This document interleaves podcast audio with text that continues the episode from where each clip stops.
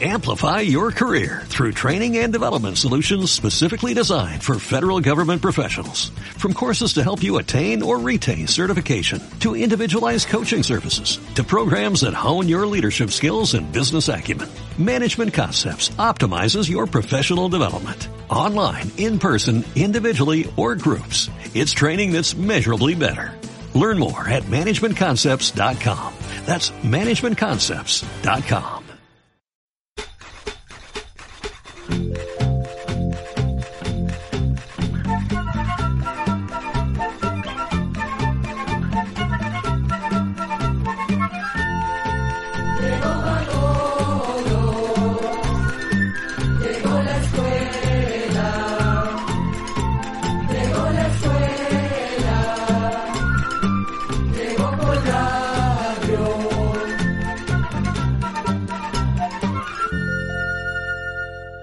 ¿Cómo están amigos y amigas? Siempre es un placer encontrarnos y establecer una relación cultural con nuestro espacio de todos los días.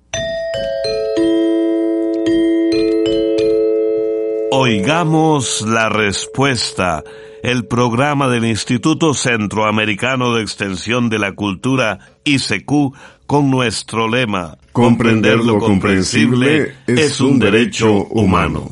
¿Por qué Rusia invadió Ucrania? Hoy vamos a saber cuál es la razón. Nos preguntan qué es la fiebre reumática. Y también conoceremos, entre otros temas, de los ojos de las moscas. El movimiento se demuestra andando. Comencemos entonces. Desde la provincia de San José en Costa Rica, un amigo oyente nos ha preguntado lo siguiente. Quiero saber de la esfinge de Baluchistán, que dicen que es única en su género. Escuchemos la respuesta. Esta figura, la esfinge de Baluchistán, por la que usted nos pregunta, es una formación rocosa natural que hay en un país de Asia llamado Pakistán. Las características de estas rocas son muy particulares y la forma que tienen les recuerda a algunas personas a una enorme escultura que hay en Egipto llamada la Gran Esfinge, que tiene cuerpo de león y cabeza humana. Esto ha hecho pensar a algunos historiadores que podrían ser los restos de una esfinge construida por civilizaciones antiguas. Sin embargo, hasta la fecha, no se ha hecho ninguna investigación que confirme esta teoría. Por lo tanto, es probable que esa figura fuera tallada de manera natural por la acción del viento y las lluvias a lo largo de miles de años que fueron desgastando las rocas hasta darles la forma que tienen actualmente. Este fenómeno de ver en la naturaleza formas parecidas a otras cosas que conocemos se llama pareidolia.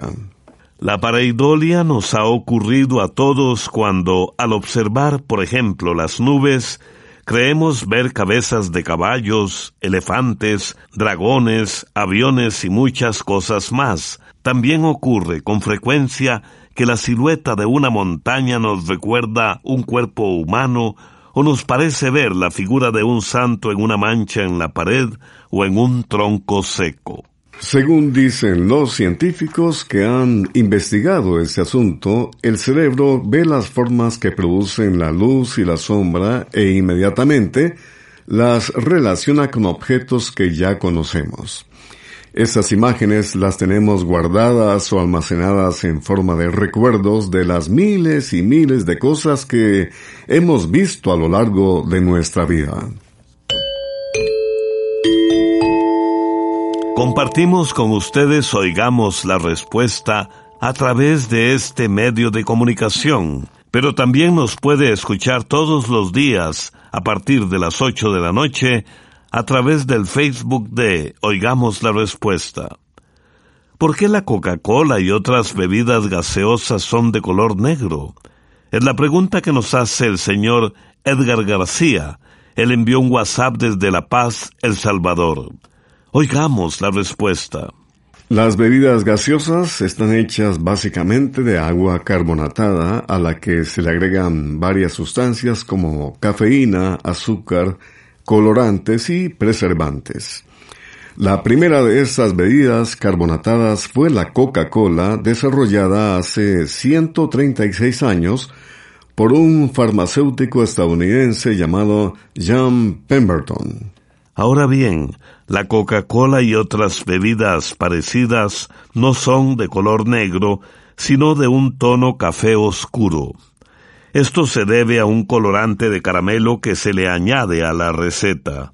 Sin embargo, le contamos que las fábricas que hacen esta clase de bebidas usan ese colorante con mucho cuidado, pues se ha demostrado que en grandes cantidades podría ocasionar efectos cancerígenos.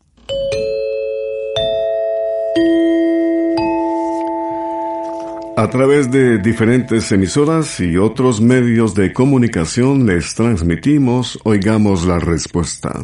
Desde Boaco, Nicaragua, el señor Javier Antonio Olivar Duarte nos envió un WhatsApp que dice ¿Es verdad que las moscas tienen varios ojos? Escuchemos la respuesta. Si observamos con detenimiento una mosca, veremos que solo tiene dos ojos muy grandes y saltados que ocupan la mayor parte de su cabeza. Pero esos ojos son muy distintos a los nuestros. Cada uno de esos ojos grandes está formado por más de cuatro mil ojillos muy pequeños. Lo más curioso es que cada ojillo pequeño solo es capaz de ver una pequeña parte de la figura que la mosca está mirando. Pero como son muchos ojillos y cada uno ve un pedacito, entre todos los ojillos llegan a formar la figura completa. Algunos de esos ojos diminutos quedan vueltos hacia el frente, otros hacia arriba, otros hacia los lados y otros hacia atrás, eso le permite a la mosca darse cuenta de inmediato de cualquier movimiento que existe a su alrededor y por eso cuesta tanto alcanzarlas y matarlas. Debido a la forma de sus ojos, la mosca ve las figuras y las cosas de una manera diferente a como las vemos nosotros. La mosca no distingue los detalles de las cosas como nosotros. Lo que ve sobre todo son los movimientos y los colores. Tampoco la mosca distingue los colores como nosotros. Por ejemplo, no hace diferencia entre un limón verde y uno amarillo y tampoco distingue el color rojo, pero puede ver colores diferentes que nosotros no podemos ver.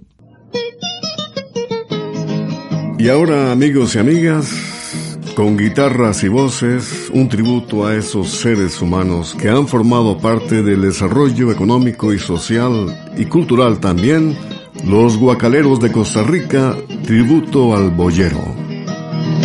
Hoy mi pueblo está de fiesta, porque mañana desfilará. Los boyeros con sus yuntas y carretas adornadas que es lo más bello de mi fiesta patronal. Muy bien vestido de campesino, camisa al puño y buen sombrero. Y los bueyes con elegancia y alegría. Por los caminos muy orgulloso se ve el pollero. Luego en la fiesta esperará el mes de mayo y preparar su buena tierra con el pues con las lluvias hay que sembrar su buena tierra con el arado, pues con las lluvias hay que sembrar.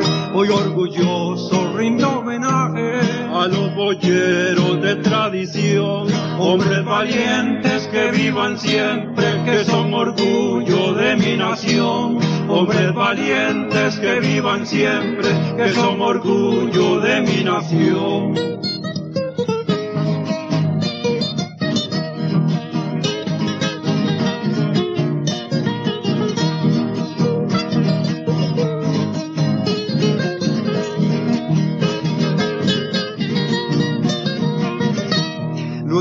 Fiesta esperará.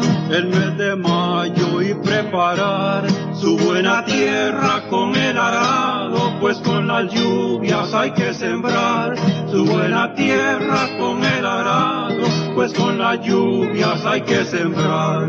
Hoy orgulloso rindo homenaje a los boyeros de tradición, hombres valientes que vivan siempre, que son orgullo de mi nación, hombres valientes que vivan siempre, que son orgullo de mi nación. Envíenos sus preguntas al apartado 2948-1000 San José, Costa Rica. También nos puede contactar al correo electrónico isq.org o encuéntrenos en Facebook como Oigamos la Respuesta. Aquí estamos de regreso y tenemos la siguiente pregunta de Javier Antonio Olivar Duarte. Su consulta desde Boaco, Nicaragua dice, quiero saber cuáles son las razones de la invasión rusa en Ucrania. Escuchemos la respuesta. Para entender mejor la actual invasión de Ucrania por parte de Rusia, hay que irse a la época cuando finalizó la Segunda Guerra Mundial en 1945. Desde ese momento, la Unión de Repúblicas Socialistas Soviéticas, más conocida como la URSS o Unión Soviética, y los Estados Unidos iniciaron una competencia por llegar a ser la mayor potencia mundial. Es lo que se llamó la Guerra Fría. Entonces el mundo se dividió entre los que apoyaban a Estados Unidos y su política capitalista y los que apoyaban a la Unión Soviética y su política comunista. En 1949 se formó la OTAN, que es la Organización del Tratado del Atlántico Norte, y la OTAN unió a Estados Unidos y algunos países de Europa para tener mayor fuerza contra los países comunistas. En 1991, la Unión Soviética se deshizo y muchas de las repúblicas que la integraban pasaron a formar países independientes. Entre esos países estaban Rusia y Ucrania. Rusia mantuvo gran parte del poder y del enorme territorio que tenía la Unión Soviética y pasó a llamarse la Federación Rusa, un conjunto de repúblicas del que Rusia es la más importante. Pero Rusia siguió viendo a la OTAN como un enemigo y ha intentado mantener cierto control sobre los países que fueron parte de la Unión Soviética y que limitan con su territorio, como es el caso de Ucrania. Por otra parte, desde que Ucrania se independizó ha tenido varios presidentes. Algunos apoyaron a Rusia, pero otros más bien han intentado alejarse de ellos y acercarse a los países europeos o a Estados Unidos, como es el caso del actual presidente Volodymyr Zelensky. Esto ha provocado varias guerras internas en Ucrania y más tensiones con Rusia. Según aseguran muchas personas especialistas en temas de política, una de las principales razones que llevó al presidente de Rusia, Vladimir Putin, a invadir Ucrania fue precisamente el interés de Zelensky de iniciar las negociaciones para llegar a formar parte de la OTAN. Otro aspecto a tomar en cuenta es que Ucrania está situada en un lugar muy importante. A través de este país pasan tuberías de petróleo y gas que Rusia exporta a Europa. Y en Ucrania hay puertos por los que salen y entran muchísimos barcos con productos de Asia hacia Europa o de Europa a Asia. Como puede ver, don Javier, en este conflicto se mezclan varios asuntos. Lo lamentable es que personas inocentes que desean vivir en paz se vean afectadas. Cientos ya han resultado muertos y millones de ucranianos se han visto obligados a dejar todo e irse a otros países con sus familias. A esta fecha ya ha habido varios intentos de negociar el fin de la violencia, pero todavía no se ha logrado un acuerdo, por lo que el conflicto sigue. Managua, Nicaragua. Allá vive Luis Ismael Vallejos, quien consulta lo siguiente. Yo quiero saber cómo se trata la fiebre reumática y si es peligrosa. Oigamos la respuesta. La fiebre reumática es una enfermedad que se produce cuando no se trata bien una infección de garganta. También puede producirse al no tratar otra enfermedad llamada escarlatina. La fiebre reumática afecta principalmente a los menores de entre 5 y 15 años de edad. La fiebre reumática es una respuesta del sistema inmune que causa inflamación en el cuerpo. Puede afectar diferentes órganos como el corazón, las articulaciones, el cerebro y la piel. Esta enfermedad provoca síntomas como fiebre, dolor en las articulaciones como las rodillas, tobillos, codos o muñecas, dolor de pecho y dificultad para respirar. También puede haber latidos cardíacos rápidos, fatiga, movimientos involuntarios del cuerpo e inflamación del corazón. Esta inflamación del corazón ocurre en la mayoría de las personas con fiebre reumática. El tratamiento depende de los síntomas. Se recomienda tomar medicamentos como la aspirina para bajar la fiebre, el dolor y la inflamación. También se mandan antibióticos para combatir la infección. Es muy importante tratar la fiebre reumática a tiempo para que no sea peligrosa. Si no se hace así, puede causar un daño en el corazón llamada enfermedad cardíaca reumática y esta enfermedad debilita el corazón y puede ocasionar la muerte. La sensibilidad de Sara Curruchich de Guatemala interpreta Todo tiene un corazón. Voy sintiendo el sol el viento que sopla a mi alrededor, hay pajaritos multicolor que vuelan junto a mí. Hay un río largo que va serpenteando muchas historias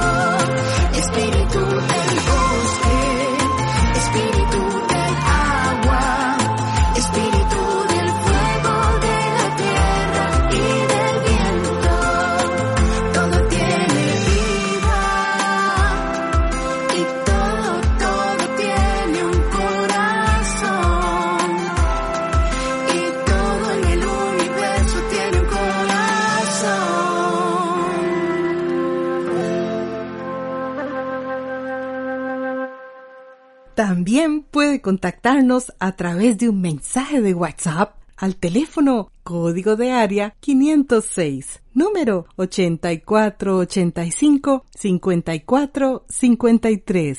Continuamos en Oigamos la Respuesta. Muchas gracias por la amable atención que nos prestan.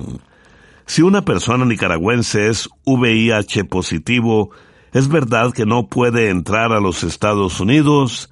Es la pregunta que nos hace un amigo oyente que nos escribe desde Nicaragua. Oigamos la respuesta. Si a una persona que provenga de Nicaragua o de cualquier otro país se le niega la entrada a los Estados Unidos, no debería ser por su condición de ser VIH positiva, sino por algún tema propiamente migratorio.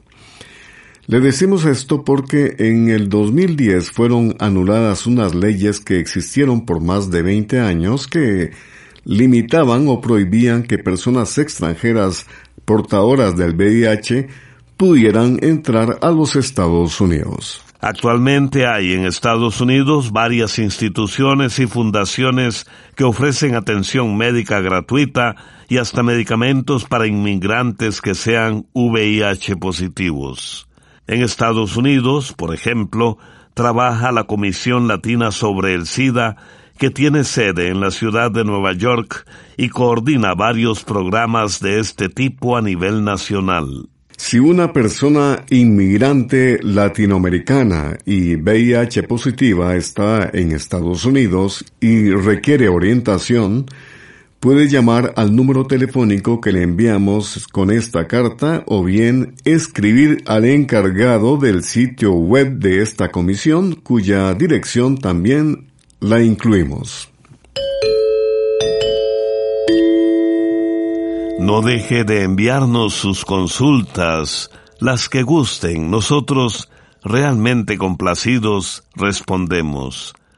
Una amiga oyente nos escribe desde Nicaragua para saber lo siguiente. Dice ella, quiero saber de dónde es originaria la cala. Oigamos la respuesta. Vamos a decirle que la planta llamada cala, alcatraz o lirio de agua es originaria del sur del continente africano. Estas son plantas que crecen por lo general cerca de ríos y lagos. Hay muchas especies distintas de calas que se han logrado adaptar muy bien en Centroamérica. La cala más conocida es la de color blanco, pero hay calas amarillas, verdes, violeta, color vino muy oscuro y rosadas. Las plantas de cala se deben sembrar en lugares con un poco de sombra donde no reciban directamente los rayos del sol. Como prefiere los terrenos húmedos, la cala debe regarse constantemente, cuidando, eso sí, que el agua no se acumule o empose. Para que la cala crezca y se desarrolle bien, se recomienda abonarla con humus dos o tres veces al año. Como dato curioso, le contamos que en la época de los griegos y los romanos, esta planta, la cala, se usaba en las fiestas por su parecido con una copa para beber.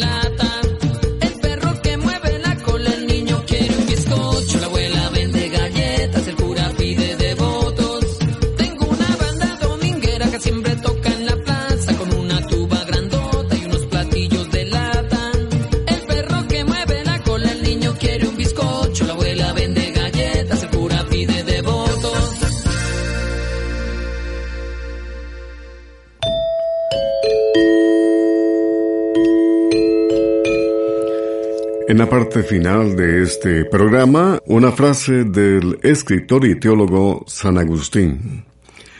Las personas están siempre dispuestas a curiosear y averiguar sobre las vidas ajenas, pero les da pereza conocerse a sí mismos y corregir su propia vida. Programa B Control 18. Y así llegamos al final del programa del día de hoy. Los esperamos mañana en este su programa Oigamos la Respuesta. Mándenos sus preguntas al apartado 2948-1000 San José, Costa Rica. También puede enviarnos sus preguntas al correo electrónico icq.org o encuéntrenos en Facebook como Oigamos la Respuesta. O llámenos por teléfono, código de área 506, número 2225-5338 o 2225-5438. Recuerde que comprender lo comprensible es un derecho humano.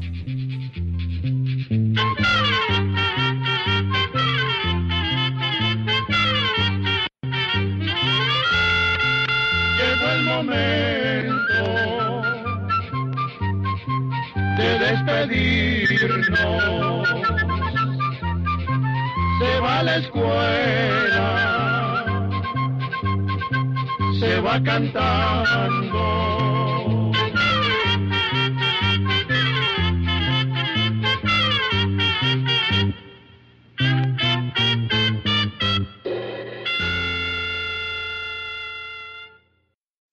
Amplify your career through training and development solutions specifically designed for federal government professionals. From courses to help you attain or retain certification, to individualized coaching services, to programs that hone your leadership skills and business acumen, Management Concepts optimizes your professional development. Online, in person, individually, or groups. It's training that's measurably better.